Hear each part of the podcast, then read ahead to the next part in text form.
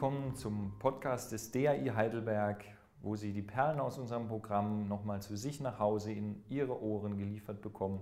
Wir hoffen, Sie haben viel Spaß an unseren spannenden Themen. Bei Rückfragen oder mehr über die üblichen Kanäle viel Vergnügen.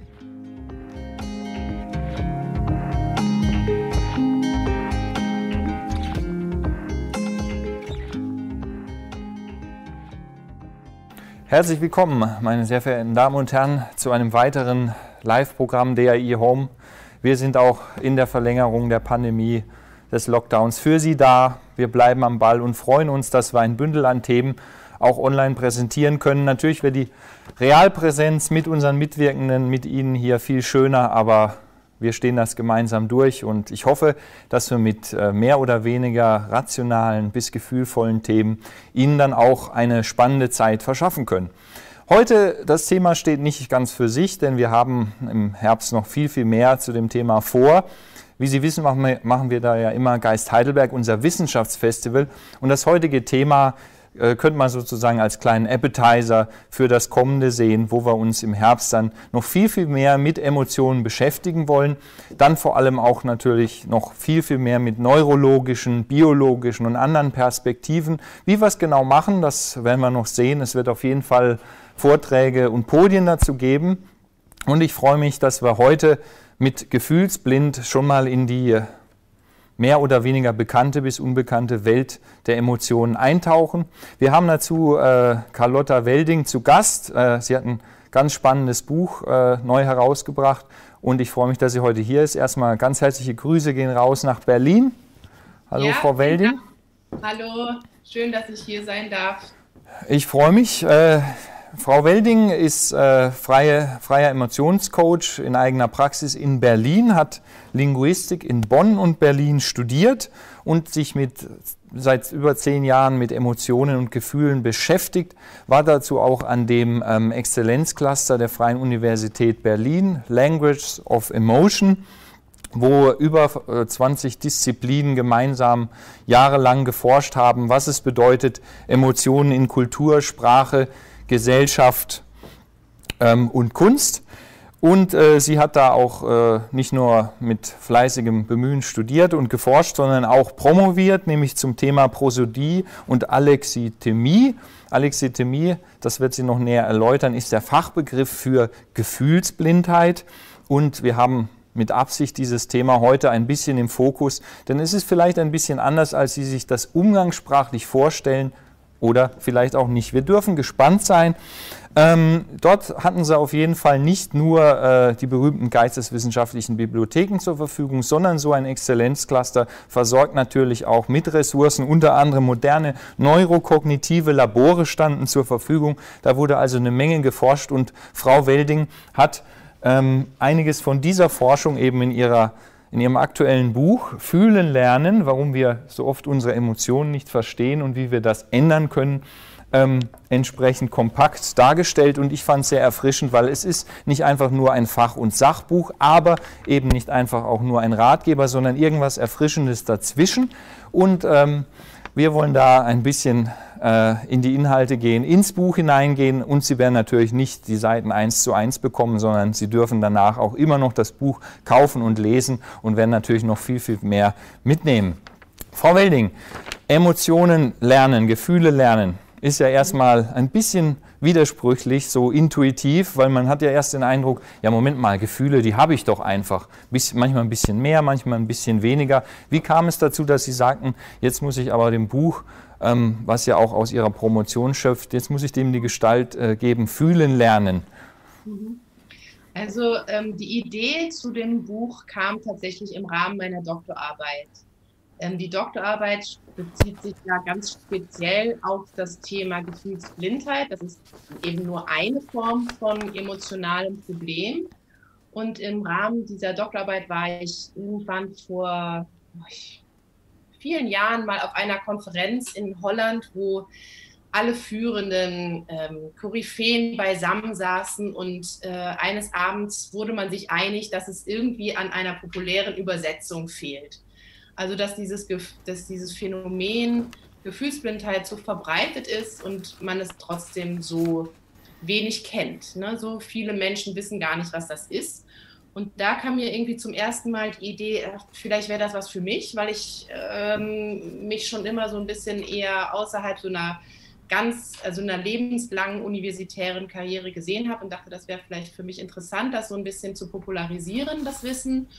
Und im Rahmen dessen habe ich eben auch mich mit anderen emotionalen Schwierigkeiten beschäftigt. Das heißt, das Buch geht jetzt nicht nur um Gefühlsblindheit, sondern um jegliche Form von emotionalem Problem, das nicht pathologisch ist. Ja, also alle normalen ähm, Emotionsprobleme, die es so geben kann.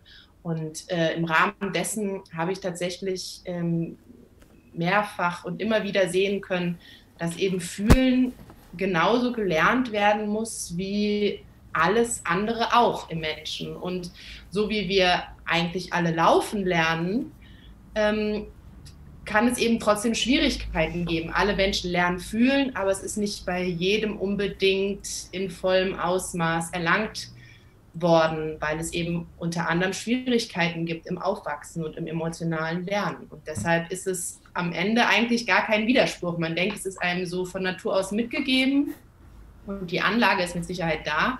Aber wie wir mit Emotionen umgehen, gerade mit problematischen Emotionen, das muss gelernt werden. Mhm. Jetzt haben ja, Sie schreiben es auch in Ihrem Buch, äh, spätestens seit den 90er Jahren wurden auch die Emotionen mehr und mehr in den Wissenschaften entdeckt, in den verschiedenen Wissenschaften. Ich möchte nur zwei andere Beispiele nennen. Hier äh, war auch schon Ute Frewer zum Beispiel zu Gast, die sich als Historikerin mit äh, The History of Emotions äh, auseinandergesetzt hat. Ich glaube, im letzten Jahr hat sie jetzt auch mächtige Gefühle ein neues ja. Buch publiziert. Oder hier ein bisschen in der Nähe von Heidelberg ist in, in Tübingen die Sabine Döring mit, als Philosophin, eine, hat sie eine Philosophie der Gefühle herausgebracht. Aber Sie schreiben auch in Ihrem Buch, die Emotionen mussten erstmal entdeckt werden in den Wissenschaften. Ähm, warum war das denn so? Weil ich meine, Emotionen könnte man doch sagen, also mindestens in der Psychologie gehören sie natürlich dazu, ähm, aber Emotionen sind doch auch ein wichtiger Teil des Menschseins. Ja, absolut. Aber das war eben für die Wissenschaft einfach irgendwie etwas Niederes, mit dem man sich nicht beschäftigt, was man am besten auch auszuschalten hat als anständiger Wissenschaftler. Das ist, es gibt in jedem Fachgebiet solche, solche kleinen Nischen, die äh, der hoch angesehene, prestigeträchtige Experte nicht berühren möchte. Und äh, so war es eben ganz lange Zeit mit Gefühlen auch. Und ja, so vor einigen Jahrzehnten hat sich das gewendet, das ist so die, diese emotionale Wende in der Wissenschaft. Und auf einmal sprießen die Studien zu Emotionen überall noch und nöcher. Und es wird einfach auch im Mainstream viel mehr gang und gäbe, über Emotionen zu sprechen. Es wird ja in, inzwischen sogar Männern zugestanden, Gefühle zu haben. Und all solche Fortschritte kann man inzwischen äh, festmachen. Und das war einfach ja, einfach kein Thema der Wissenschaft. Es, war, äh, es wurde geglaubt, es sei nicht empirisch untersuchbar, weil es einfach vollkommen äh, subjektiv, irrational und ähm, entgegen all dieser Vermutungen und äh, Mutmaßungen äh, stellt sich eben raus, dass es alles sehr wohl empirisch untersuchbar ist und vollkommen klaren Mustern folgt. Das äh, ist jetzt die eine Seite, sozusagen die Seite der Ratio, sträubt sich so ein bisschen die Gefühle, aber Sie sprechen in Ihrem Buch im Schlusswort, aber immerhin sprechen Sie aber auch so die Esoterisierung der Gefühle nochmal an, nämlich dass sich auch die andere Seite ein bisschen dagegen wehrte, nämlich diejenigen, die sagen, Gefühle, die hat man einfach, Gefühle sind etwas Authentisches, ähm, da soll man lieber nicht zu viel drüber nachdenken. Mhm, mhm. Ja, genau. Ähm, man hat die Angst, oder was heißt man? Ich glaube, die Angst ist verbreitet, dass man an Authentizität verliert, wenn man seine Gefühle versteht oder wenn man äh, darüber allzu viel nachdenkt. Und ähm, ich denke da manchmal an so ein Bild äh, des Regenbogens, äh, dessen Faszination ja auch nicht geringer wird, nur weil man versteht, wie er zustande kommt. Ne? Wir können nur Experten werden durch Wissen und aus, auch im emotionalen Bereich. Das heißt, unser Verstand steht dem überhaupt nicht im Weg. Im Gegenteil, wenn ich verstehe, wie Gefühle funktionieren, wie die entstehen, dann kann ich sogar viel besser bereits kleinste Vorläufer in meinem Körper wahrnehmen ähm, und deuten. Und das, das hemmt das überhaupt nicht, sondern ist eher wie ein total nützlicher Katalysator und äh, hilft mir beim Ausdruck meiner Gefühle. Und ähm, die, die Esoterik, die macht natürlich, ähm, die geht im, im Moment ganz stark diesen Weg von Gefühle sind ähm, immer gut. Einfach akzeptieren, die sind da. Und äh, das ist mir an ganz vielen Punkten auch etwas zu kurz gegriffen, weil das eben vollkommen außer Acht lässt, dass wir ganz oft Gefühle haben, die uns schaden und die es äh, eigentlich zu überdenken gilt. Hm. Aber das ist vielleicht nochmal ein anderer Punkt, was äh, dieser, dieser Trend jetzt, ja. den ich da äh, beobachte.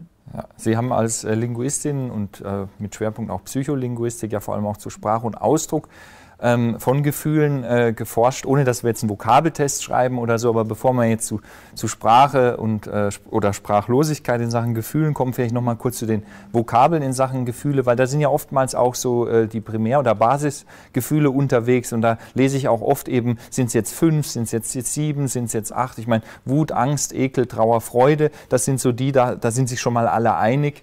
Ähm, ähm, wie würden Sie da das Spektrum sehen und wann spricht man dann überhaupt von, von äh, äh, komplexeren Gefühlen? Hm. Also genau, da gehen einfach so ein bisschen die, die Tabellen leicht auseinander, je nachdem, welchem, äh, welchem Großdenker man da folgt. Äh, ich würde da zu Ihrer Aufzählung vielleicht noch die Überraschung mit dazu nehmen, die ist in, also die positive Überraschung, die ist in vielen Auflistungen auch noch dabei. Also dann käme man auf sechs.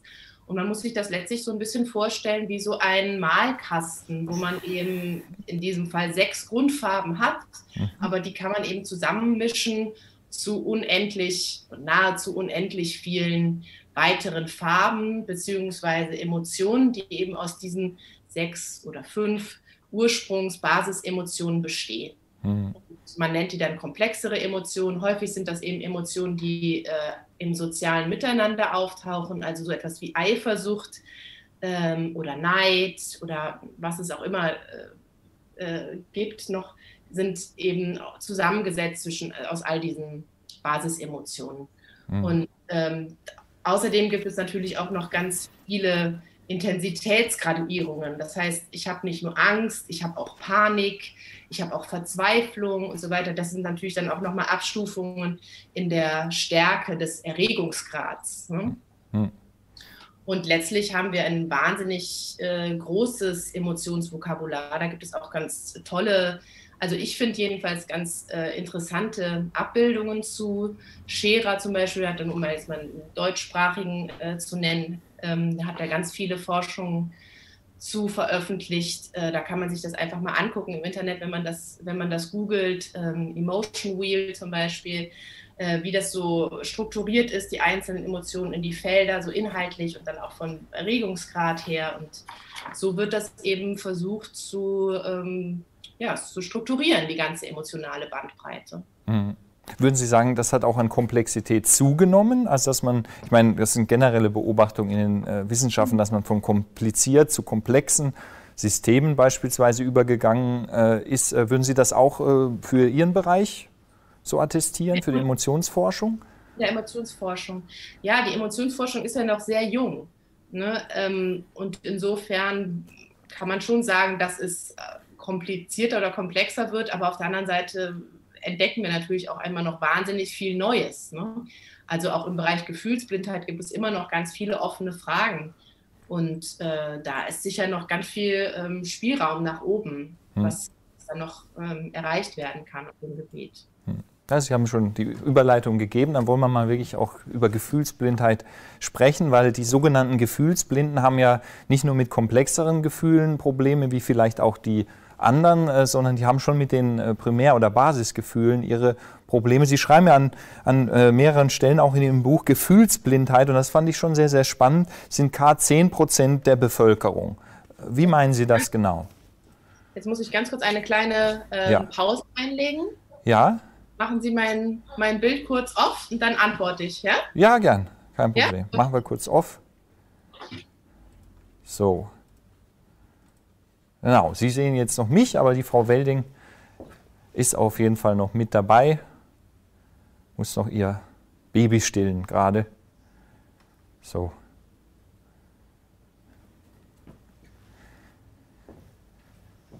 So. Genau. Verbreitet ist.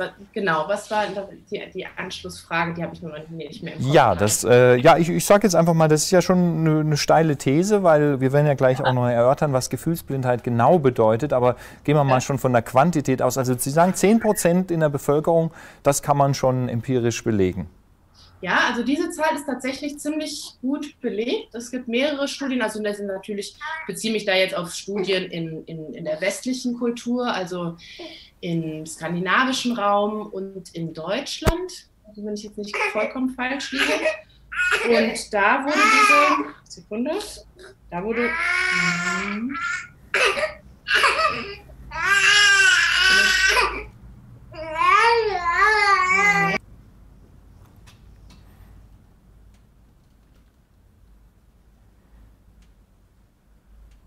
11, 10,5, sowas in der Richtung. Aber das, da rüttelt eigentlich kaum jemand dran an dieser Zahl. Das mhm. scheint, ähm, das ist sicheres Wissen, würde ich sagen. Mhm. Jetzt würde ja ähm, normalerweise, wenn man Babys hört oder so, wenn sie nicht gerade schreien, dann hat man ja eher ein positives ja. Gefühl, positive ähm, Gedanken ja. oder so. Und ein Gefühlsblinder, der würde jetzt da zum Beispiel einfach so sagen, hm, naja. Hm. Ja, ja, genau. Also genau, weil Sie eben meinten, die haben schon mit den Basisemotionen äh, so ihre Schwierigkeiten. Es ist natürlich so, wenn Sie vor einem gefühlsblinden Menschen sitzen und ihnen laufen die Tränen herunter und sie haben einen traurigen Gesichtsausdruck um den Mund herum, ja, dann denkt dieser gefühlsblinde Mensch auch nicht, dass sie gerade äh, total fröhlich und entspannt sind. Das, ne, das, so darf man sich das nicht vorstellen. Diese Menschen sind ja keine Psychopathen oder äh, ja, so extrem ist es nicht. Es ist eine ähm, relativ milde Geschichte. Das heißt, gefühlsblinde Menschen sind auch oft gar nicht als irgendwie äh, super speziell bekannt. Ähm, aber die, also erstens interessiert es sie nicht so arg, das ist vielleicht eigentlich das Ausschlaggebendere. Mhm. Ähm, sie beschäftigen sich nicht besonders viel damit. Es ist für sie nicht interessant. Sie orientieren sich einfach eher an messbaren, äußeren Faktoren, ne? etwas, was man sehen kann, äh, in die Hand nehmen, was dingfest gemacht werden kann. Sie denken weniger darüber nach, oh, mag der mich jetzt nicht, weil, ich, weil er mich nicht gefragt hat, ob ich mitkomme zum Mittagessen in die Mensa, sondern ja, beschäftigen sich vielleicht eher mit konkreteren Dingen. Und ähm, können sich aber natürlich auch schlechter in jemand anderen hineinversetzen, wenn es eben um kompliziertere Sachen geht. Also ob sie jetzt zum Beispiel gerade verunsichert sind oder vielleicht eher etwas herablassend, etwas hochnäsig oder gerade nur nervös. Also solche Nuancen, die es ja oft äh, ausmachen und Dinge vollkommen unterschiedlich beurteilen lässt, sowas fällt ihnen schwer. Ich habe jetzt äh, gelesen, Sie haben ja auch äh, nach Probanden dann auch gesucht. Äh, ja. Da kam irgendwie dann 100 äh, äh, oder etwas mehr kamen zusammen. Und Sie haben ganz spannend, Sie haben in den U-Bahnen in Berlin ausgeschrieben, sprechen Sie nicht gern über Ihre Gefühle, Fragezeichen, mhm. damit dann so die Probanden äh, äh, äh, ja. zu Ihnen kommen. Genau, genau. Also da hatten wir wirklich unglaublich viel äh, Zulauf auf diese U-Bahn-Aushänge. Ähm, und interessanterweise haben sich natürlich auch wahnsinnig viele Menschen gemeldet, die jetzt endlich mal über ihre Gefühle sprechen wollten. Und äh, dann, dann, ja, dann haben wir ewig lange Testrunden gemacht und äh, wirklich dafür gesorgt, dass eben gefühlsblinde Menschen übrig bleiben, die aber ansonsten außerhalb dieser Gefühlsblindheit vollkommen unauffällig sind. Das heißt, keinerlei weitere psychische Erkrankungen haben, auch nicht in der Vergangenheit. Und äh, das macht tatsächlich dieses Sample relativ speziell und äh, eine Ausnahmeerscheinung, weil ganz, ganz viele Studien im Bereich Gefühlsblindheit daran leiden, dass die Probanden gefühlsblind sind, aber eben auch noch vielleicht depressiv oder zwangsgestört oder zumindest eine Geschichte an psychischen Erkrankungen in der Vergangenheit haben. Das macht natürlich die Ergebnisse wahnsinnig angreifbar. Aber genau, aber da, ja, da hatten wir dann am Ende ein schönes Sample von, also bei mir jetzt in der Studie waren es 100, andere Studien, die haben natürlich nochmal andere Zahlen gehabt. Mhm. Ah. Ja gut, immerhin, weil wenn Sie das, äh, dass wir da noch mal kurz äh, einen Moment stehen bleiben, also das ist ja, ja zu bemerken. Diese Gefühlsblindheit oder zumindest die Probanden, die Sie dann näher untersucht haben, das sind keine Menschen mit besonderen psychischen Erkrankungen oder die zumindest nicht irgendwie groß in Behandlung waren oder sonstiges. Das genau. ist wichtig. Ich finde das ein wichtiger Punkt. Ich komme da gerne nochmal drauf zu, ich ja. das gerne wieder anmachen, weil der sowieso ja. nicht geht gerade. Ja. äh, ja, genau. Also ich finde das, ich wusste jetzt nicht, wie interessant das für Zuschauer ist, aber ich finde das auch einen total wichtigen Punkt.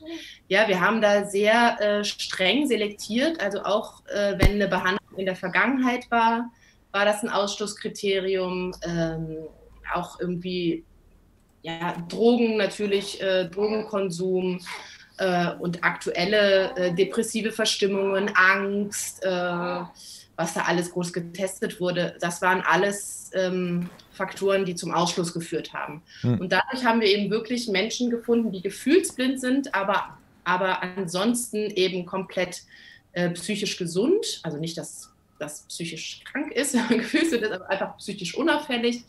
Und äh, integriert im Leben, äh, einen Beruf ausüben, Beziehungen führten teilweise und so weiter und so fort. Ne? Und dadurch sind natürlich die, ja, ist ja klar, die Ergebnisse viel mehr auf die Fragestellung wirklich mhm. äh, abstellbar, als wenn die Probanden nicht so gut vorselektiert sind. Mhm. Das heißt, sie hatten auch in dem Sinne ein normales Sozialleben, keinen äh, Leistungs, äh, nee, Entschuldigung, keinen Leidensdruck, keinen großen, keine Vernachlässigungserscheinung wie bei Sucht. Also das, bleib, das ist festzuhalten. Ja. ja. Ja, Wir, hatten eine, wir hatten eine Studie, die hat sich explizit mit, weil Sie gerade Vernachlässigung sagen, äh, mit der Fragestellung von emotionaler Vernachlässigung in der Kindheit und dem Zusammenhang mit Gefühlsblindheit beschäftigt. Das heißt, sie hatte dann auch nochmal so ein ähm, ein Untersample von Gefühlsblinden, die eben in der, in der Kindheit emotional vernachlässigt worden sind und hat da diesen Zusammenhang versucht zu untersuchen.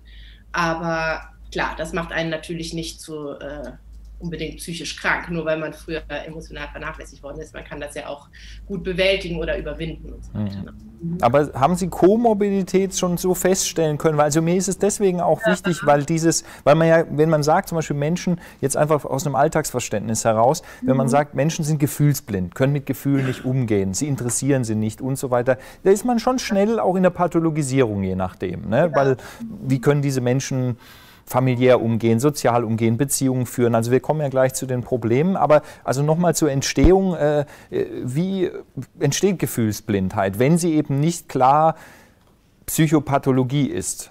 Ja, mh. Also das, die, die, die Komorbiditäten,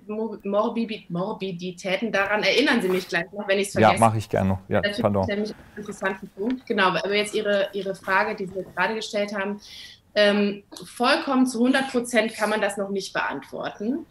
Aber äh, man geht momentan davon aus, dass es genetische Faktoren gibt ähm, und außerdem die entwicklungspsychologische Komponente ganz massiv ist. Also ähm, emotionales Lernen findet in der frühen Kindheit statt oder eben auch nicht. Das heißt, wenn ich als, äh, als Baby oder Kleinkind eine ähm, Bezugsperson habe, eine Bindungsperson habe, die entweder selber emotionale Schwierigkeiten hat, zum Beispiel depressiv ist, mich emotional vernachlässigt, ähm, in einer schwierigen äh, Situation ist, nicht auf mich eingehen kann, selber vielleicht suchtkrank, angstgestört oder was auch immer, was auch immer passieren kann, dann äh, kann das eben dazu führen, dass ich den Umgang mit meinen Emotionen nicht erlernen kann dass ich nicht gespiegelt bekomme, ah, was ist in dem anderen los, wenn der so und so guckt äh, oder spricht oder die Körpersprache und so weiter. Alle diese Signale, die eben emotionale Informationen transportieren, die muss man ja erstmal dekodieren lernen. Ne?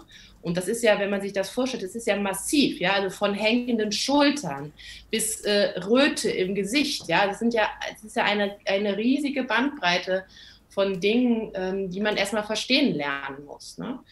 Und wenn man da eben kein Gegenüber hat, der einen durch diesen äh, Dschungel führt, dann ähm, ja, erlernt man diese Sprache nicht. Ja? Hm.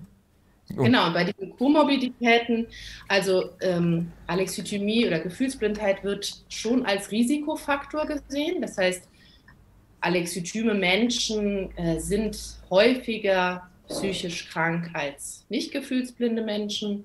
Und da geht es, das, da gibt es ähm, Depressionen und Angststörungen, Suchterkrankungen, Essstörungen. Das sind so die, die einige der großen Bereiche, die dann oft so ins Spiel kommen. Und ähm, das sind aber dann vor allem natürlich gefühlsblinde Menschen, die zwar Gefühle haben, diese aber nicht ausdrücken können. Da kommen mhm. wir nachher noch dazu, weil das ist natürlich äh, etwas, was krank macht. Mhm. Wenn ich aber ein gefühlsblinder Mensch von der Art bin, dass ich einfach mh, mm, im Inneren auch so wie taub oder dumpf, abge ja, so ein bisschen wie so durch Milchglas einfach äh, die Welt sehe und in meinem Inneren ist einfach tatsächlich nicht los und deshalb kongruent zu meiner inneren Welt äußere ich auch nicht viel Emotionen, dann ist das nochmal eine ganz andere Geschichte. Dann ist es einfach viel weniger gefährlich im Sinne von, dass ich jetzt eine psychische Erkrankung ähm, erleide, weil ich ja sozusagen von außen und innen kongruent bin mhm. und nicht die ganze Zeit äh, Gefühle in mir brodeln habe, die nicht rauskommen. Ja? Mhm. Das heißt, dieser erstgenannte Typus ist natürlich der, der äh, viel häufiger psychische Leiden hat. Mhm. Und äh, wie würden Sie da das Gewicht, ich meine, es ist ja das klassische Anlage-Umwelt-Problem mal wieder in, in neuem Gewand, ja. ne? Äh, Genetik oder entsprechend äh, Umfeld. Äh, wie würden Sie das gewichten oder wie, wie ist da Stand der Forschung oder sind die sich einfach nicht grün? Das ist jetzt, das ist, das wäre jetzt einfach nur meine persönliche, ich bin keine Genetikerin, ich, ich, ich glaube ganz viel an Umweltgeschichten. Mhm. Äh, aber das ist letztlich meine persönliche Einschätzung. Da, da ist einfach noch nicht das, das letzte Wörtlein gesprochen in der Wissenschaft, würde mhm. ich sagen. Da braucht es gerade genetische äh, Studien sind natürlich nicht ganz ohne durchzuführen. Da muss man vielleicht noch ein bisschen abwarten, hm. was die Zeit so bringt an Erkenntnis. Ja, kommen wir mal auf die Typen der Gefühlsblinden zu sprechen. Sie haben da ja schöne Bilder gefunden, auch im Buch. Äh, äh, Vulkane und Roboter, Roboter und Vulkane. Ähm, was hat es damit auf sich? Genau, das war das, was ich gerade schon so ein bisschen angerissen habe. Der Roboter wäre dann derjenige, wo ich gesagt habe, der ist im Inneren auch so ein bisschen äh, abgedämpft im Vergleich zu jemandem, der nicht gefühlsblind ist. Also das, der hat weniger emotionale Regung, weniger Ausschlag, weniger Auf und Ab. Und entsprechend dazu spricht er auch nicht viel über Gefühle, bricht nicht in Tränen aus, macht keine Freudenschreie äh, und jubelt und macht keine Ja oder was auch immer. Ja, ist einfach irgendwie auch im äußeren Verhalten etwas ähm, unterkühlt, vielleicht etwas rational, kopfgesteuert, sowas würde man dann beschreiben. Äh, solche Beschreibungen würden einem dann vielleicht einfallen. Das ist sozusagen der Robotertyp. Also das ist tatsächlich in der Wissenschaft so, dass man häufig diese zwei Typen so unterteilt, um dieser großen äh, ja, Gemengelage so ein bisschen Herr zu werden. Und der Vulkantyp ist eben derjenige, der im Inneren ähm, eigentlich genauso aussieht wie ein nicht gefühlsblinder Mensch, also der genauso Emotionen hat, genauso stark, genauso häufig, genauso viele verschiedene, der aber diese Emotionen nicht ausdrücken kann, also nicht nonverbal, nicht verbal und so weiter. Und äh, bei diesem Vulkantyp, mh, hm, da ist es eben so, dass dieses Nicht-Ausdrücken krank macht. Also das ist äh, auch bei jedem von uns so, wenn wir, auch wenn wir nicht gefühlsblind sind, ist das Nicht-Ausdrücken von Gefühlen, also gerade von negativen Gefühlen, weil positive, da hat man meistens nicht so Hemmungen, die auszudrücken. Wenn wir negative Gefühle auf Dauer nicht ausdrücken, ist es wahnsinnig äh, stressend für den Körper, wahnsinnig anstrengend, also für die Psyche, ja. Und ähm, Gleichzeitig macht uns das sogar auch noch weniger empfänglich für positive Gefühle. Also es ist einfach also von vorne und hinten wahnsinnig äh, davon abzuraten, negative Gefühle einfach zu unterdrücken. Genau, aber bei diesem Vulkantyp gehört das eben einfach zum, zum Erscheinungsbild dazu. Mhm. Vielleicht noch, noch mal ganz kurz zu dem Unterschied, eben sich mit kognitiv mit Emotionen auseinanderzusetzen und ja. diese dann auszudrücken, dass wir das noch mal ein bisschen spezieller beobachten. Was macht der Roboter, was macht der Vulkan oder was macht der eine nicht und der andere. Also, dass sich, wir nochmal. Sich kognitiv mit denen genau. auseinandersetzen genau. Und die dich auszudrücken. Genau. Ja, machen das beide im gleichen Maße? Nein, der eine kann es ja nicht und der andere auch genau. nicht.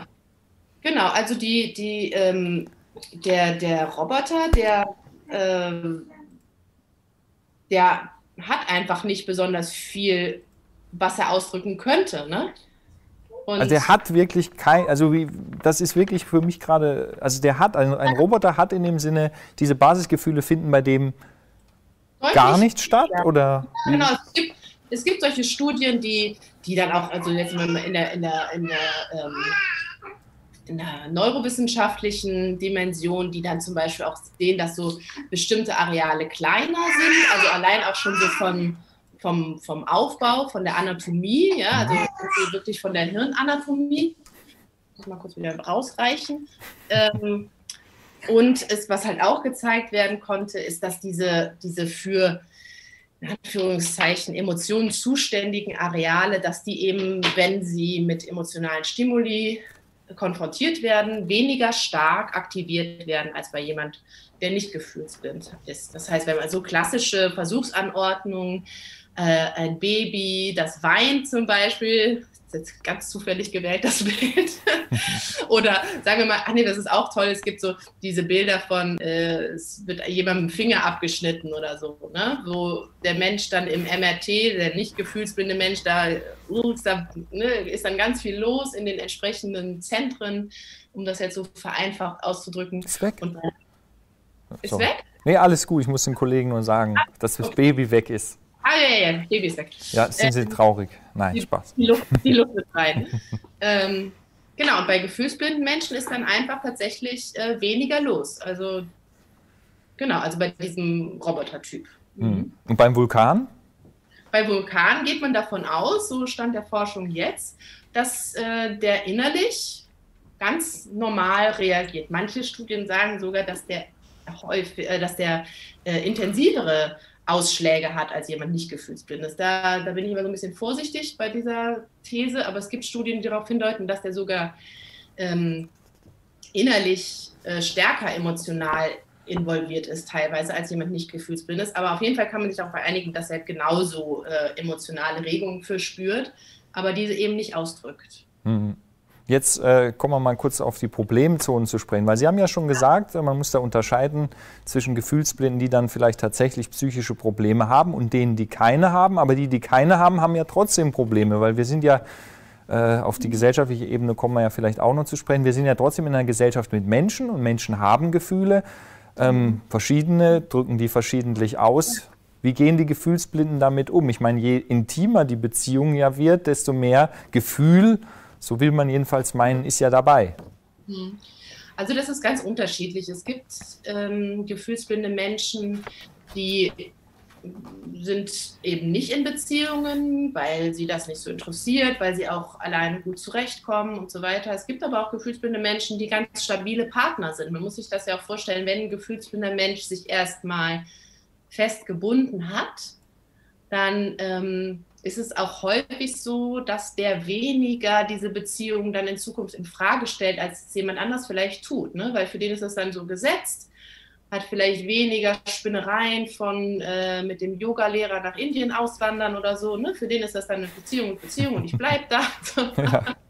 ja. also ich verstehe, was ich meine. Ja. Ne? So, Zuverlässigkeit ist natürlich äh, ein großer Faktor. Ähm, für eine stabile Beziehung und die kann ein gefühlsblinder Mensch absolut führen. Äh, vorausgesetzt natürlich, dass der Partner mit dieser Gefühlsblindheit gut ähm, zurechtkommt.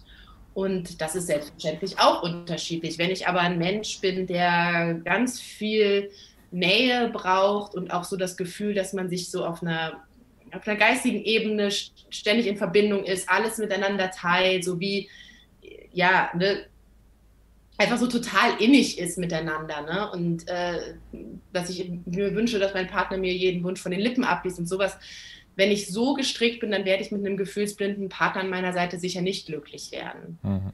Aber so ist ja nicht jeder. Das heißt, die können absolut äh, zufriedene, stabile, lange Beziehungen führen. Mhm. Äh, oft ist es halt so, dass die gefühlsblinden Menschen selber ähm, wenn sie eben nicht psychisch erkrankt sind bereits, dass sie da keinen Leidensdruck verspüren, dass sie aber eben von ihrer Umwelt das ganz häufig gespiegelt bekommen, ey, was ist denn mit dir los? Du sprichst ja nie, du öffnest dich nicht. Warum bist du denn immer so kalt? Und du siehst doch, wie es mir geht. Und könntest du nicht mal merken, das und so weiter.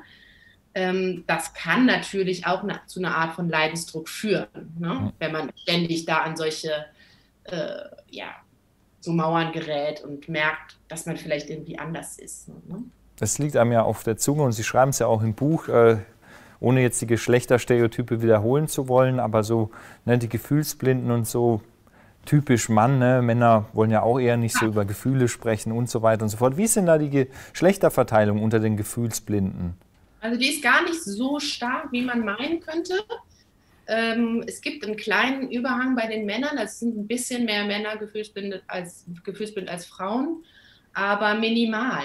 Hm. Ähm, also das ist tatsächlich so, dass es bei gefühlsblinden Männern gerade in Partnerschaften häufig erst spät dann ähm, auffällt, weil man eben gerade als Frau damit groß geworden ist, ja, so ist, so sind Männer halt und ja, ja, man hat dann wahnsinnig viel Geduld und irgendwann nach ein paar Jahren denkt man aber, ja, jetzt könnte er aber doch mal irgendwie so ein bisschen näher, könnten wir doch mal rücken und wenn das dann irgendwann nach Jahren und Jahren nicht passiert, äh, dann kommt das dann irgendwann doch zum Vorschein. Aber ganz lange entspricht natürlich so ein Bild äh, ganz toll diesem Geschlechterklischee und muss nicht unbedingt auffallen. Das heißt, es gibt natürlich auch gefühlsblinde Frauen. Und jetzt habe ich noch eine Frage zu den Untertypen, ne, Roboter und Vulkane. Gibt es da auch eine Geschlechterverteilung oder ist es da genauso gemischt und man kann ja, da nichts sagen? Da habe ich gerade keine Zahl zu. Hm. Ja, weiß ich jetzt gerade nicht. Also, aber auch da könnte es eigentlich ne, kann genauso viel weibliche Roboter geben wie männliche ja. und, oder ja. weibliche Vulkane wie männliche. Ich jetzt gerade einfach okay. gar keine Studie zu parat. Ist mir jetzt noch nicht untergekommen, dass da ein riesiger Unterschied äh, bestünde. Ja. Ähm, jetzt können wir auch äh, noch ein bisschen, bevor wir dann auf die positive Seite kommen, ne, Sie, das Buchtitel ist ja auch äh, Fühlen lernen. Ne? Also man kann ja auch ein bisschen was ändern, man kann Gefühle tatsächlich dann auch seine Ausdrucksfähigkeit und so weiter steigern. Möchte ich aber doch noch mal kurz auf die soziale Seite eingehen, weil Sie eben sagen, die Gefühlsblinden, die können auch durchaus stabile Beziehungen führen, die sind dann auch sozial, ich sage mal ganz vorsichtig, angepasst und so weiter. Aber Sie schreiben eben auch in Ihrem Buch, dass, dass es ja auch so eine, dass wir so eine gesellschaftliche komische Lage haben, wo vielleicht auch die Gesellschaft selber ein bisschen gefühlsblind ist, wenn auch nicht vielleicht so wie die Roboter und Vulkane, die Sie untersucht haben. Sie schreiben zum Beispiel im Buch, wir haben eine bigotte Lage eigentlich so ein bisschen heutzutage, denn Emotionen sind überall Thema, im Mainstream angekommen, in der Wissenschaft angekommen. Und dann schreiben Sie aber, echte Gefühle gibt es kaum. Das fand ich ein, eine ziemlich starke Passage, so als Gesellschaftsdiagnose. Ähm, was meinen Sie damit? Hm. Ja, ich meine damit tatsächlich, ähm, äh, dass eben zum einen dieses Thema so präsent ist. Also man sieht das ja auch in sozialen Medien, dass äh, Menschen ständig dankbar sind äh, oder sich gesegnet fühlen. Hashtag blessed hat, ich weiß nicht, wie viele Millionen Einträge auf Instagram. Ähm, diese positiven Gefühle, ja, also ich mit so äh, von Glück durchflutet mit meiner Kaffeetasse in der Hand, das kennt ja jeder, dieses, dieses Bild diese positiven Gefühle sind ähm, überall. Ich werde ständig damit konfrontiert. Ähm, aber ob das wirklich ein echtes Gefühl ist, wenn ich eben irgendwo in meinem stillen Kämmerlein die Handykamera auf mich richte, ich weiß nicht, was das noch wirklich mit einem echten Gefühl zu tun haben soll. Hm. Die Dankbarkeit, die mich da überflutet und die ich dann auch schnell mit dem Handy abbilde, ähm, da unterstelle ich einfach mal eine große Entfernung zu einem Dankbarkeitsgefühl, was ich habe, wenn ich jemanden umarme und dem für etwas danke. Hm. Ähm, das ist einfach, das, wir, haben, wir haben in unserer Gesellschaft ganz wenig Übungsfläche für Emotionen. Ja? Also die, die Vereinzelung der Gesellschaft ist da ein ganz großer Faktor. Immer weniger Menschen haben große äh, vertrauten um sich herum. Ja. Es gibt ganz interessante Studien, dass auch äh, Teenies oder die heutigen Millennials immer weniger beste Freunde haben und so weiter. Die, die, die Zeiten, die wir unter Freunden oder, oder Partnern oder engen Familienangehörigen verbringen, sind immer weniger und weniger. Und das ist natürlich alles ein Früher, was extrem lange zurückliegt. Ja? Vor 20 Jahren war das nicht so dramatisch anders. Ne? Aber wir kommen natürlich aus einer Zeit, wo wir in großen Familienverbünden zusammengelebt haben, mit Oma, Opa, Onkel, Tante, Cousin, Cousinen. Und da sind die Übungsflächen viel, viel, viel diversifizierter und viel häufiger und viel präsenter für Gefühle, um Gefühle zu lernen, um den Umgang mit Gefühlen zu lernen, um sich das abgucken zu können, um sich das antrainieren zu können, als es heutzutage ist, wenn ich zum Beispiel als Kind mit einer alleinerziehenden Mutter äh, aufwachse und das war's. Ja? Hm. Und die alleinerziehende Mutter auch noch äh, ne, vielleicht immer mehr nach einem neuen Partner oder der alleinerziehende Vater nach einer neuen Partnerin sucht, vielleicht teilweise sogar ein bisschen verzweifelt, je nachdem, oh, ähm, ähm, aber äh, sozial nicht gut eingebunden ist. Äh, praktisch nur Arbeit, Kind, Kind, Arbeit und so weiter. Dann genau, kann nicht also viel passieren. Ja, also wenn ich, wenn ich selber äh, ähm, in meinen Lebensumständen überfordert bin, dann kann ich natürlich auch kein besonders gutes Vorbild sein in Sachen emotionales Lernen. Ja? Mhm. Brauche ja, äh, ich muss ja selber eine gewisse Entspanntheit und Gelassenheit und auch selber ein gutes Vorbild sein können mit meinen eigenen Gefühlen, um das einem kleinen Kind eben beibringen zu können. Ne? Mhm. Vielleicht ist der Vergleich ein bisschen äh, weit hergeholt. Wir haben ja auch die Reihe Smart Sex unter anderem im Programm oder so. Aber ich musste gerade assoziativ denken an dieses Oversexed but underfucked. Und im Bereich der Gefühle wäre das praktisch so, wir werden erschlagen mit positiven Emotionen, gerade auch aus der Werbung, den Medien. Ja. Wir müssen uns selber immer positiv inszenieren ja. und so. Ähm, aber irgendwie das dann wirklich fühlen, Raum dafür zu haben, Gesellschaft dafür zu haben, das ist immer, ich sag mal, das ist auch immer mehr auf, auf so einen intimen Bereich dann reduziert, den man hoffentlich noch hat oder nicht.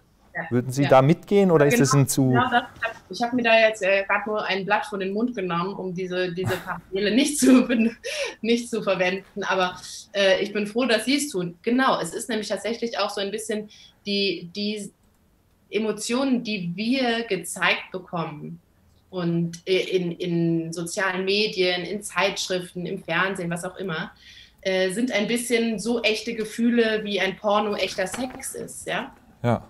Ähm, Nehme ich nicht. Ja, genau. Also es sind stilisierte, ähm, wahnsinnig äh, zugespitzte, wahnsinnig überpositiv äh, ausgeleuchtete äh, Abbilder von echten Gefühlen die fehlen. Also die, Sie würden also schon auf jeden Fall unterschreiben, dass diese, diese Gefühlsräume sind so ja. nicht da, wie sie da zu sein scheinen. Absolut, ja, wie sie da zu sein scheinen und wie sie da sein sollten vor allem, ja. Hm. Genau, also ich, ich kann ja nur in einem, in einem in einer echten, engen, nahen, vertrauensvollen Beziehung wirklich die ganze Bandbreite an Gefühlen äh, ausdrücken und zeigen und eben auch durch das Feedback meines Gegenübers vielleicht anpassen, dazulernen und so weiter. Ja?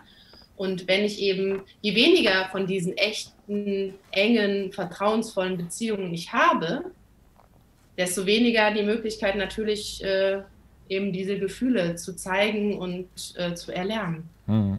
Ja, erst recht auch in Zeiten, wo eben Kontaktlosigkeit, äh, Kontaktbeschränkungen, andere Dinge vorherrschen. Das ist praktisch dann nochmal ein Verstärker äh, dessen. Aber ich habe es ja schon angekündigt, bevor wir jetzt dann noch zu Fragen aus dem Chat übergehen, wollen wir jetzt nochmal den Titel, den Main-Titel, Main-Title ja. ernst nehmen, nämlich Fühlen lernen, weil Sie sagen ja auch in Ihrem Buch sehr schön, ohne in dem Sinne per se Ratgeber oder Lebenshilfe zu sein, machen sie sich aber dafür stark, dass man Fühlen eben auch lernen kann.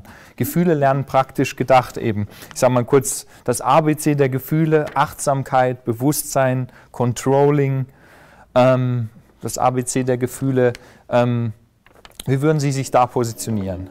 Ja, ähm, es gibt da ja diese, diese Achtsamkeitsforschung ist ja ganz äh, groß geworden in den letzten Jahren und äh, gibt da ganz ähm, hilfreiche Ansatzpunkte, was so äh, ein relativ mh, oberflächliches Training anbelangt, würde ich sagen. Das heißt, wenn ich, also oberflächlich im Sinne von, wenn meine Probleme mit Gefühlen relativ milder Form sind, ne, dann kann ich mir da ganz gute Tipps holen. Also sei es sowas wie sich Zeit nehmen, ja.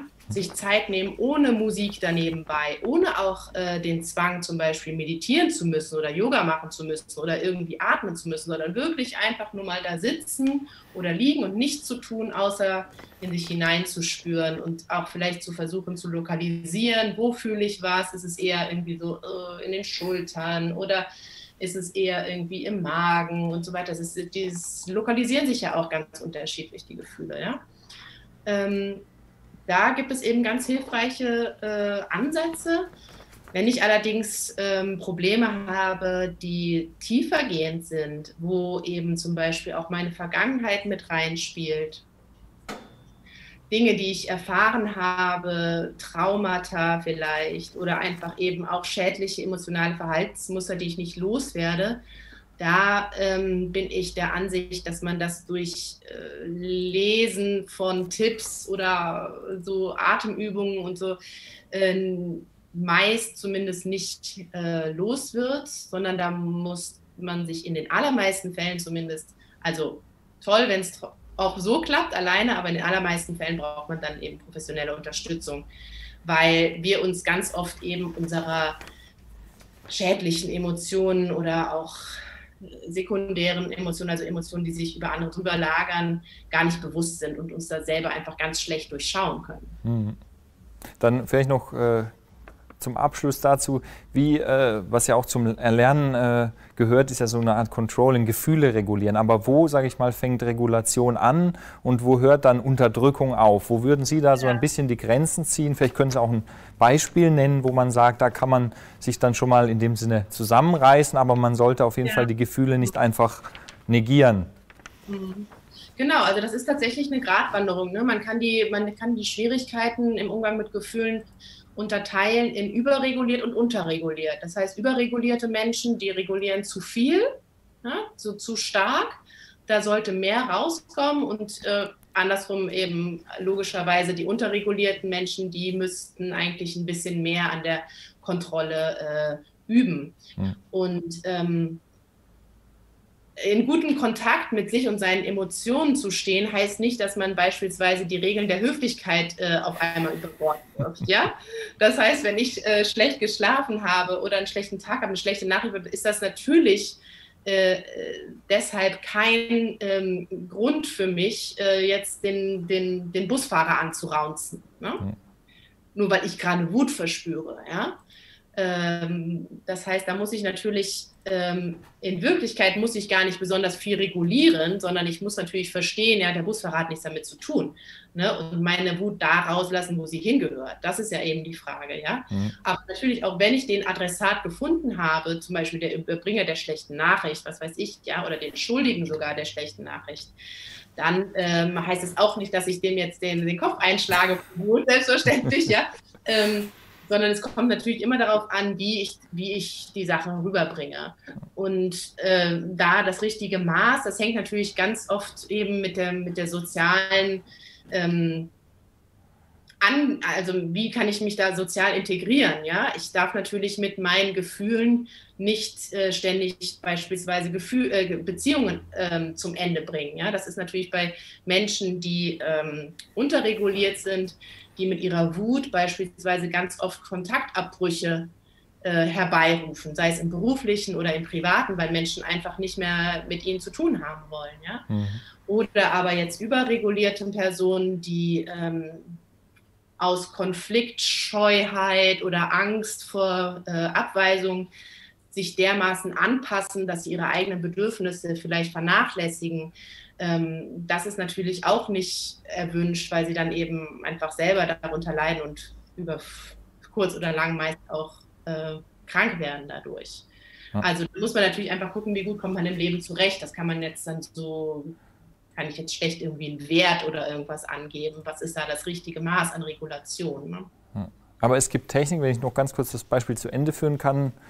Ein Mensch morgens ist im Bus, hat Wut im Bauch, er hat es geschafft, er hat nicht den Busfahrer angeschrien, er hat sich irgendwo hingesetzt, hat auch nicht den Nebenmann irgendwie, äh, ne, fühlt sich nicht aufgrund seiner Wut gestört und schreit den an oder macht irgendwie schlimme Dinge, sondern er sitzt dann da mit seiner Wut.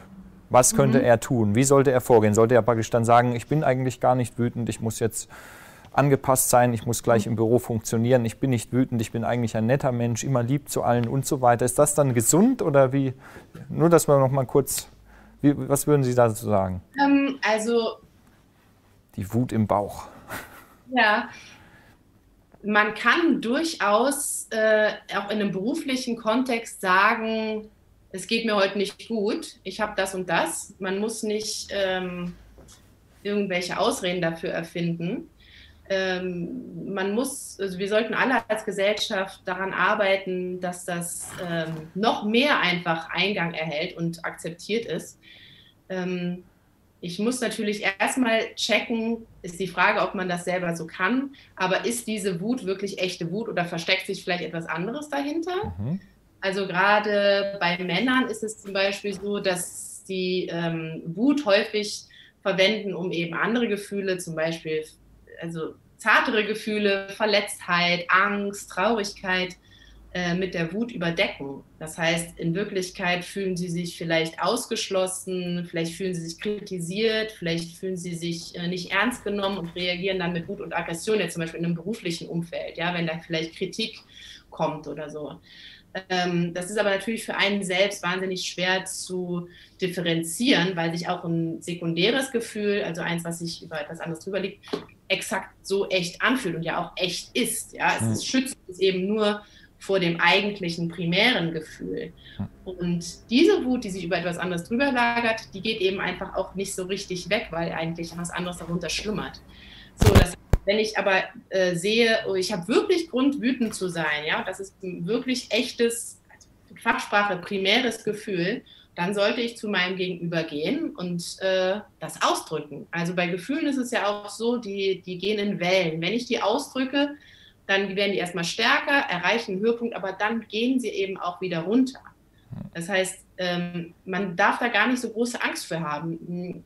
Ein Gefühl, wenn es echt ist, ein primäres Gefühl, geht wieder vorbei. Also man, je mehr ich das deckle, desto mehr taucht es dann an anderen, noch unerwünschteren Punkten, in anderen Daseinsformen wieder auf.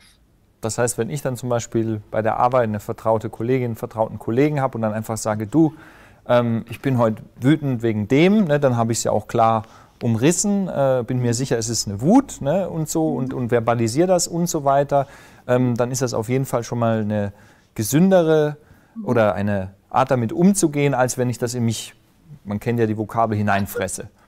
Absolut. Ja, man kann ja sagen, ich bin echt sauer, weil du das und das gemacht hast. Und wenn das nette Kollegin, Kollege ist, dann tut das ja auch gleich gut, weil man das sozusagen in eine Beziehung gebracht hat. Absolut, genau. Eigentlich sind ja eigentlich, äh, wenn ich mich mit meinen Emotionen zeige, ist das immer eine Einladung zum Kontakt. Das ne? ist immer eine Einladung, hey, du kannst das bei mir auch. Hm. Ja, und eigentlich stärkt das die Beziehung letztlich. Also das heißt, selbst negative Gefühle richtig ausgedrückt können Beziehungen stärken, nicht Absolut. immer schwächen. Ja. Ist schon spannend. Ähm, hier erreichen uns auch gleich die ersten Fragen aus dem Chat. Äh, ah ja, Sie beschreiben in Ihrem Buch das Facial Action Coding System ja. als Messinstrument, menschliche Gefühle und Emotionen als diskrete Variablen mit endlichen Werten darzustellen. Wie sehr sind Sie davon überzeugt, dass man menschliche Gefühle quantifizieren kann? Das ist eine interessante Frage. Ja, also dieses, dieses Fax, ähm, das bezieht sich ja wirklich auf die äh, Gesichtsmuskulatur. Ja? Ähm, da kann man das natürlich ganz toll messen. Ähm, und, und ist auch wahnsinnig spannend zu sehen, ah, ein Lächeln äh, besteht aus Muskulatur ABC oder wie auch immer. Ne? Ähm, das Spezielle bei diesem System ist es ja, dass es so neutral ähm, bezeichnet ist, sodass sich nicht die einzelnen Muskulaturen selbst sozusagen äh, schon deklarieren, was sie sind, im Gegensatz zu anderen Kodiersystemen. Aber ähm, Emotionen selbst, wie, wie, wie man die messen kann. Hm. Klar haben wir auch andere Mittel. Also es gibt ja, abgesehen von diesem mimischen Ausdruck, können wir natürlich auch Hautleitfähigkeit und äh, Puls und äh, Atmung und was weiß ich, natürlich auch im, im Gehirn noch messen und so. Äh, aber die Übersetzung zum Bewusstsein, das ist ja immer die große Frage. Das heißt, was ich im Körper messe, das ist ja die Emotion. Ne? Also Emo die Emotion ist ja so in, in, in Fachsprache die, der körperliche Vorläufer eines Gefühls. Das Gefühl ist dann der Moment, wo mir das bewusst wird und ich dem einen Namen gebe. Ne? Und diese, diese Übersetzung von äh, ich habe schwitzige Hände oder mein Herz flattert zu oh, ich bin aufgeregt, da wissen wir einfach noch ganz wenig äh, zu. Das heißt, wir können Bilder von Gehirn machen noch und nöcher und wissen trotzdem nicht, wie letztlich unser Bewusstsein äh, diese Aktivität in unserem Körper interpretiert und ausdrückt. Also im Moment würde ich die Frage so beantworten, äh, dass man das noch nicht wahnsinnig gut kann. Aber man ist dran. Also man, es wird auch weiter geforscht. Absolut, wer weiß. Ja. Mhm. Ähm, wie ist es mit der Gefühlsblindheit äh, zum normalen Empfinden von Gefühlen? Also gibt es eine harte Grenze? Kann man ein bisschen oder gelegentlich gefühlsblind sein? Das ist eine spannende Frage, auch so Phasen ja. der Gefühlsblindheit. Ähm, genau, also die Phasen, das ist nochmal, es gibt, es gibt auch Gefühlsblindheit, die man erwirbt im Laufe des Lebens, so sekundäre Alexithymie, zum Beispiel infolge von einem traumatischen Ereignis, kann man im Erwachsenenalter auch noch gefühlsblinde werden. Ähm, die klassische Alexithymie beginnt ja sozusagen früh im Leben. Ähm, ja, es ist, also Alexithymie ist ein Kontinuum, sagt man. Ja? Deshalb spricht man eigentlich auch nicht von gefühlsblind, nicht gefühlsblind, sondern von hoch und niedrig Alexithym. Also jemand, der nicht gefühlsblind ist, der ist niedrig Alexithym. Daran sieht man ja schon, dass sozusagen eigentlich niemand von uns wirklich 100% gefühlt sehend ist. Ja? Jeden, für jeden ist es natürlich schwierig. Und es gibt da tatsächlich, also es gibt da eben so zwei Hauptfragebögen, die benutzt werden. Und ähm, das Ergebnis dieser Fragebögen ist dann eben eine Zahl irgendwo zwischen, oh Gott, sage ich irgendwas Falsches, zwischen x und 100, ich weiß es nicht mehr genau, 20 und 100 oder so. Ähm, und da gibt es tatsächlich einen klaren Wert, äh, ab dem man eben hochalexithym ist. Dann gibt es einen Mittelbereich, wo man eben so weder noch, und dann gibt es einen Unterbereich, ähm, so Cut-off-Score, ab dem man eben niedrig alexithym ist. Also wenn man sich eben auf diese Fragebögen verlässt, und auch das ist ein Riesenthema, weil es viele Stimmen in der Forschungsgemeinde gibt, die sagen, wir brauchen bessere Messinstrumente für Gefühlsblindheit als diese Fragebögen, die auf Selbstauskunft eben beruhen. Aber wenn man sich auf diese Fragebögen verlässt, und im Moment haben wir nichts ähm, standardisiertes anderes zur Hand, dann gibt es klare Werte, ab denen man eben als gefühlsblind eingeordnet werden würde. Jetzt noch eine ganz praktische Frage. Wie spricht man mit jemandem, der aggressiv und wütend ist, weil er sich nicht anerkannt fühlt? Also wie reagiert man auf mhm. Gefühle? Mhm, ja, genau. Also das ist genau das, was ich eben äh, gesagt habe. Das ist äh, dann, wenn, wenn man das jetzt mal so einfach annimmt, wie das jetzt geschildert wurde, der, aggressiert, äh, der reagiert aggressiv weil er sich nicht anerkannt fühlt. Dann ist diese Aggression ein sekundäres Gefühl. Dahinter schlummert aber eigentlich das Gefühl von fehlender Anerkennung, das Gefühl von ausgestoßen sein, von Wertlosigkeit, also Selbstwertgeschichten. Äh, ähm, je nachdem, wie die Beziehung ist zu diesem Menschen, kann man das natürlich offen ansprechen. Wenn ich diesem Menschen zum Beispiel sehr nahe stehe, könnte ich zum Beispiel sagen, ähm, ich, ich, ich nehme dich an, ich, äh, ich, ich sehe, was du wert bist. Ich, ja, das ist nicht gemeint, ja. Aber wenn ich natürlich eine bisschen distanziertere Beziehung habe, dann ist es natürlich immer schwierig mit solchen Vermutungen so in die, in die privatesten Sphären. Aber eigentlich äh, ist es natürlich hilfreich, dem Menschen eine Brücke zu bauen, damit er selber vielleicht sieht, äh, hinter der Aggression steht eigentlich eine Verletztheit. Und die Verletztheit geht nicht weg, wenn ich jetzt weiter die ganze Zeit wütend bin. Ja, die bleibt ganz genauso bestehen. Die Verletztheit, die geht nur weg, wenn ich mich verletzt zeige und äh, diese Schwäche zeige und die jemandem gegenüber zeige und dann eben die da loslasse und die zulasse. Ja, und dann geht das eben auch äh, wieder weg. Hilft da Interesse zeigen das ist mir ganz spontan gekommen, dass man so ein bisschen eben nicht einfach nur mh, hm, so ja. zurückweicht, sondern vielleicht fragt, das scheint Sie sehr zu beschäftigen. Also ich gehe jetzt von einer distanzierteren von einem mhm. distanzierteren Verhältnis aus. Kann das helfen? Ja, Interesse ist mit Sicherheit gut. Und vor allem, wenn ich, die, wenn ich selber äh, die Stärke habe, in so einem Moment das auszuhalten, die Aggression und eben nicht äh, Reis ausnehme, ja, oder vielleicht sogar zurückschreie, ja, äh, ah. zurückaggressiv werde, ne, also nicht mit mir, ne, oder wie auch immer, der ja. Raum verlässt oder was auch immer. Wenn ich, wenn ich es schaffe, das auszuhalten, wenn ich diese Stärke habe, in dem Moment oder auch überhaupt, ja, äh, ähm, wenn ich so viel geben kann, dann ist das, ist das sicher gut. Also bei Kindern zum Beispiel ist das ja so, dass man, dass man einen Wutausbruch, da fängt ja der, also das Schlechteste, wenn man dann mitschreit, ne? Hm. Äh, oder das Kind aufs Zimmer schickt, ist auch nicht die ideale Variante, sondern ein Dasein und dem Kind zeigen, du, ich weiß, dass das gleich vorübergeht, es ist nicht schlimm. Sei wütend, ich bin hier, es schadet unserer Beziehung nicht, du darfst wütend sein. Ja, ich meine, ein paar Spielregeln kann man vielleicht aufstellen äh, in der Wut, aber an sich ist Dasein und Aushalten natürlich toll. Hm. Nächste Frage, jetzt nochmal zurück zur Gefühlsblindheit. Ähm, also Sie haben ja schon was gesagt zu den verschiedenen starken Formen, aber hier wird kurz das Interview, das Sie abgedruckt haben in Ihrem Buch ja.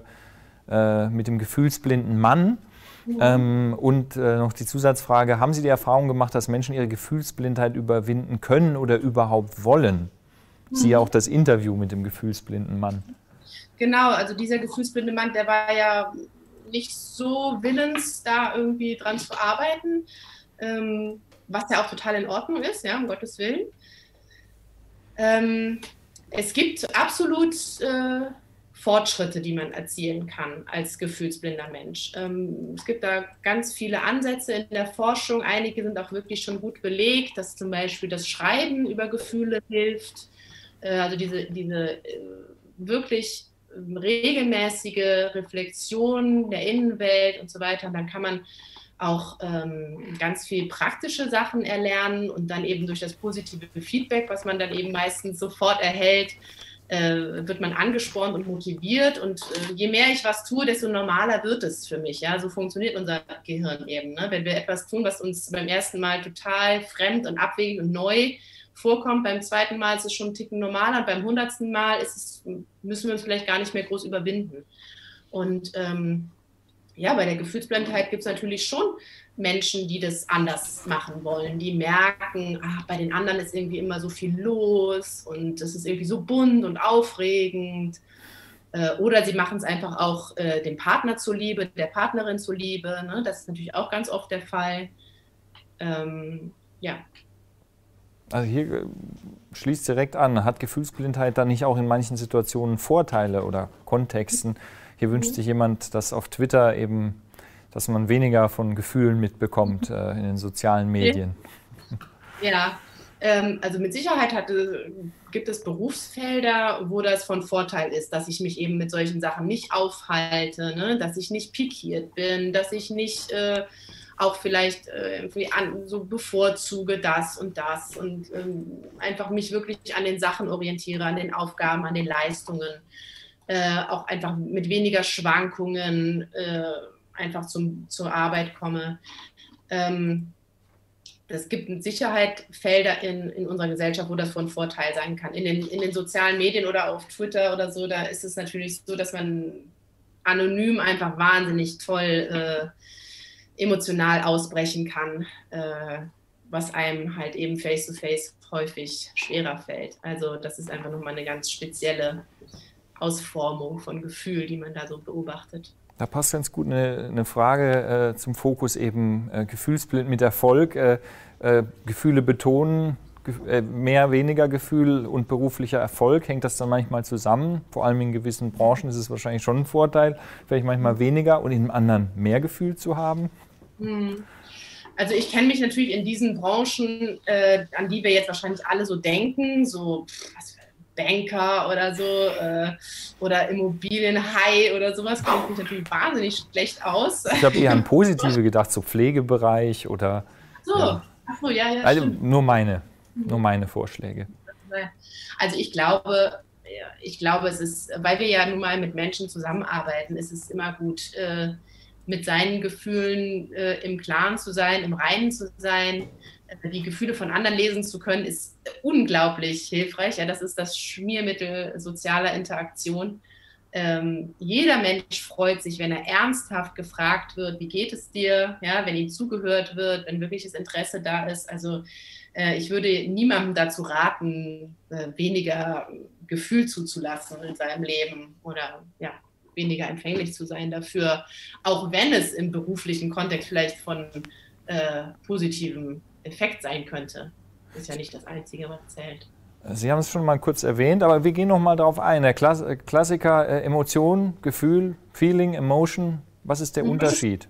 Ja, also ganz, ganz kurz gesagt, die ähm, große Teile der, der, der Wissenschaft unterscheidet zwischen Emotion und Gefühl und meint eben Emotion, meint mit Emotion die körperliche Komponente, also das, was äh, da ist, bevor wir uns dessen bewusst werden, ja, also das, das, das Magengrummeln oder wie auch immer. Ähm, und das Gefühl ist der Moment, wo ich mir dessen bewusst werde, äh, das verstehe, da vielleicht einen Namen für finde ähm, und dann hat eben diese Bewusstwerdung auch wieder Rückkopplungseffekte auf die körperliche Ebene. Das heißt, entweder beruhige ich mich dadurch oder es wird noch intensiver und dann gibt es natürlich ein äh, Hin und Her zwischen, zwischen Kopf und Bauch, jetzt so grob gesagt, ähm, was man äh, sich zunutze machen kann.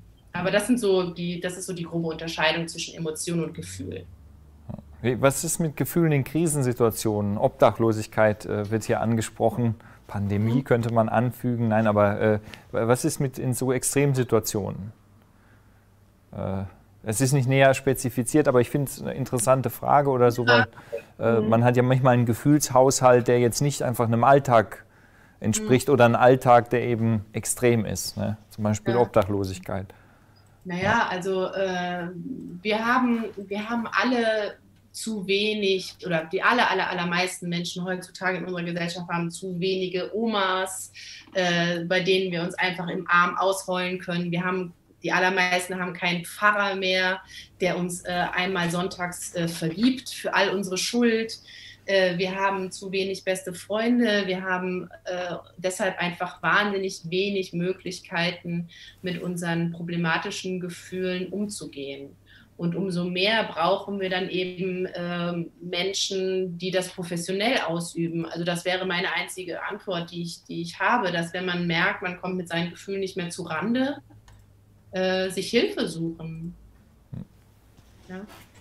Äh, wenn man nicht zu Rande kommt mit, mit Scham zum Beispiel, wie geht man damit um und ist Scham ein primäres Gefühl? Hm, also Scham gehört auf jeden Fall Scham und Schuld ist eins von den drei großen Feldern, die uns Schwierigkeiten machen können. Also man spricht da so von Scham und Schuld ist so ein Komplex. Dann gibt es so dieses Angstkomplex, also ich bin verletzlich, ja, mir ist vielleicht irgendwann mal was Schlimmes passiert, vielleicht wurde ich geschlagen oder habe irgendwas ja, in meiner Kindheit irgendwie als bedrohlich. Ich bin jedenfalls nicht ganz heil äh, aufgewachsen. Das ist so das Thema Angst. Und das dritte ist dieses Verlassensein, Einsamkeit, äh, was durch zum Beispiel emotionale Vernachlässigung entsteht. Das heißt, Scham und Schuld ist ein ganz großer Komplex, der äh, in der Kindheit angelegt werden kann und im Erwachsenenalter eben zu großen Problemen führen kann. Also nicht unbedingt krankhafter Natur, aber auch. Ähm, das heißt, wenn ich viel Scham in meinem, äh, einfach wenn Scham mein Thema ist, dann halt, dann deutet das darauf hin, dass das ganz, ganz frühe Ursachen hat, an die man meistens alleine nicht so gut rankommt. Da muss man dann eben in einem therapeutischen, vertrauensvollen therapeutischen Beziehung dran arbeiten. Im Alltag begegnet oder fast täglich, alltäglich begegnet einem ja die Frage, wie geht's dir? Hier ist jemand, mhm. der versteht die Frage überhaupt nicht. Welche Antwortoptionen hat man denn darauf? wenn man selber diese Frage nicht versteht? Ja, also ich verstehe die Frage, wie geht es dir überhaupt nicht? Welche Antwortoptionen ah. gibt es? okay. ähm, die verstehe ich manchmal auch nicht, muss ich zugeben. Also je nach Kontext. Ja, also das ist, also, also wenn ich die Frage nicht verstehe, dann würde ich sagen, ich verstehe die Frage nicht. Das können, mhm. Damit könnte man ja mal anfangen, das einfach zu sagen, oder? Aber da äh, wird man ja vom Kopf stoßen. Also weil so. die meisten wollen ja so, wie geht's dir sagen und dann gut. Ja, natürlich, wie geht's dir? Also wenn, man, wenn wir auf jedes Wie geht's dir sagen würden, ah ja, gestern hat meine Mutter angerufen und dann meine, mein Schwiegervater hat. Das will natürlich niemand hören, ne? Klar. Ähm, wie geht's dir ist einfach eine sozial, äh, ist quasi eigentlich mehr oder weniger wie ein Hallo, ja. Also wenn ich jetzt nicht in Konfrontation gehen möchte oder kann, dann würde ich einfach sagen, gut und dir. Also hm. Ja. Oh, gängig. Mal eine Gepflogenheit, die kann man toll finden oder nicht, so wie man halt dunkle Anzüge bei Beerdigungen trägt. Das mag auch nicht jedem gefallen. Ne? Mhm. Ich ziehe mal eine Frage noch kurz vor, weil es ist direkt anschlussfähig an das Thema. Werden Probleme, weil Sie haben es ja vorhin angesprochen, dann soll man sich halt professionelle Hilfe suchen, man sollte dann Ansprechpartner finden. Aber wird dann das Problem nicht individualisiert? Weil wenn Gefühlsregulation dann einfach in Krisen auf Professionelle abgeschoben wird, heißt das eben, naja, dann sucht ihr halt eine Therapeutin, einen Therapeuten und krieg, komm wieder klar, ne? etwas salopp gesagt. Mhm. Also praktisch eine Individualisierung von etwas, was vielleicht ja auch was mit Gesellschaft zu tun hat. Ach so, ach so, ach so. Hm. Ja. ja, das ist natürlich ein Riesenkomplex. Äh, also unsere Gesellschaft ist, äh, das fällt mir jetzt als erstes ein, nicht sehr familien- und kinderfreundlich. So. Je weniger kinder- und familienfreundlich ich bin, je weniger je mehr Kinder alleine aufwachsen, beispielsweise ohne Geschwister oder in zerrütteten Familien, desto schlechter können sie emotional äh, sich entwickeln. Ähm, das heißt, das ist natürlich ein Ansatzpunkt für eine Gesellschaft, äh, die Gefühle der Population zu stärken, wenn ich kinderfreundlicher handle als Staat oder als Gesellschaft. Ne? Mhm. Ähm, nun sind das natürlich Entwicklungen, die wahnsinnig lange wären. Ja? Also wenn jetzt wir eine Krise oder wenn wir sagen wir mal eine emotionsfeindliche Gesellschaft haben, ich aber selber gerade ein Problem habe emotionaler Natur, dann kann ich ja schlecht darauf warten, bis vielleicht in einigen Jahrzehnten äh, der, der, der, ja, die Kultur meiner Gesellschaft sich verändert hat. Ne? Das schließt das natürlich nicht aus. Es ist sicherlich wichtig, ähm, da immer hinzustreben, dass sich das verändert, aber dennoch muss man ja einfach eine Lösung im Hier und Jetzt finden. Und wenn ich eben in meinem Umfeld da nicht die Hilfe habe, die ich brauche, dann äh, sehe ich das als überhaupt nicht irgendwie bedenklich oder kritisch oder weiß ich nicht, äh, an, sich da einfach Hilfe zu suchen, ja. Nächste Frage, gibt es nicht auch Gegenbewegungen in der Gesellschaft? Denn zurzeit erleben wir ja vielleicht eine Empörungs- und Erregungskultur mit emotionalisierten Polarisierungen. Also beispielsweise Corona-Leugner, sind die nicht näher an ihren Gefühlen dran als Angela Merkel, die auf rationale Virologen hört? Mhm. Ja, ich glaube, dass bei Corona äh, ganz, ganz basale äh, Emotionen aufeinander prallen. Ja? Also ich denke, da sind auch ganz viele sekundäre Gefühle im Spiel. Das heißt, diese ganze Empörung oder Wut oder so, das sind meines Erachtens Gefühle, die sich über eine Angst äh, drüber lagern. Und ich denke, in Wirklichkeit haben da zwei Fronten Angst. Die eine hat Angst vor Krankheit, vor Tod vielleicht. Die andere Seite hat Angst vor Freiheitsverlust, äh, vor Vereinnahmung. So. Und äh, das ist natürlich kann, kann nur scheitern, wenn zwei Menschen, die eigentlich Angst haben, das aber mit Aggression überlagern, einander anschreien und es nicht merken, worum es eigentlich geht. Ja. Aber Sie können ja auch nicht, wenn ich da kurz einhaken darf, ich meine, es wäre das ist eine ganz komische Vorstellung, wenn dann auf einmal die Corona-Leugner auf der Straße einfach durch die Straßen ziehen würden und sagen, wir haben Angst, ich habe Angst. Oder Frau Merkel gar, äh, finde ich auch sehr dubiose Vorstellung, sagen würde, ich habe Angst. Das ja. ist einfach, das ist so, Absolut. Das ist nicht vorstellbar. Ja, absolut. Das ist natürlich, aber das, gerade das Politiker-Dasein ist natürlich auch ein, ein wahnsinnig suspekter Job, ja. Ein Politiker äh, ist nicht in der Form menschlich oder kann es nicht äh, sein. Äh, zumindest in diesem Bild, was wir von einem Menschen haben, ja. Äh, ja.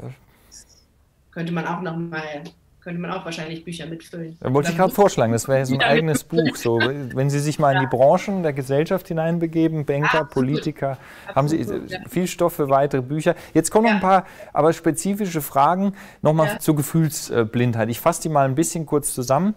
Ähm, zum Beispiel äh, Roboter und Vulkane. Gibt es noch weitere Gefühlstypen?